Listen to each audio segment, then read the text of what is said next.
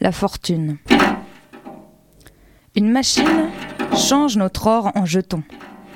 Magique. La pharmacie doit en avoir assez de faire de la monnaie pour aider cette boîte stupide qui n'accepte que des pièces.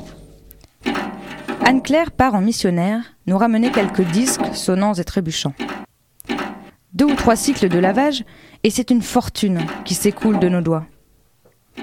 Je ne pensais pas qu'un tel budget serait nécessaire. Le calcul est minutieux. Il faut être précis.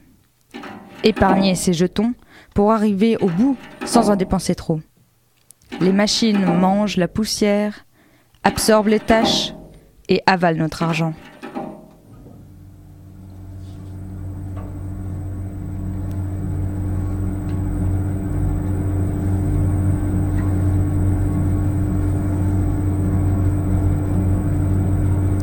Hors de tout.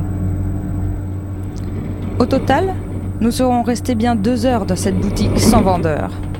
Les produits, c'est nous? Après tout, nous sommes en vitrine. Qu'est-ce qu'on achète finalement? Rien. On repart avec la même chose, sous un autre aspect, mais ni plus ni moins qu'à l'arrivée. Aura-t-on fait des rencontres? Peut-être, si le quartier est sympathique, si nous sommes sympathiques si la chance et les spots lumineux ne, nous ont pas trop mis de côté.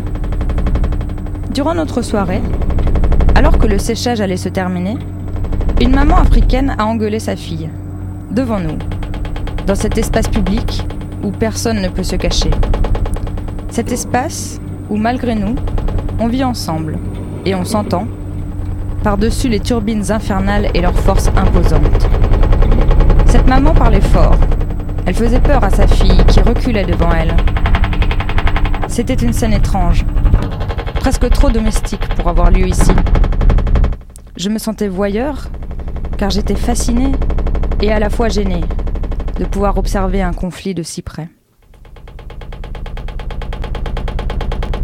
Est-ce qu'on peut être seul dans un espace pareil? Est-ce qu'on peut se couper quelques heures du temps, de la ville, de la vie c'est si spécial de remettre ses vêtements lorsqu'ils ont partagé les tambours de tant de gens et qu'on a tous séché dans un bocal commun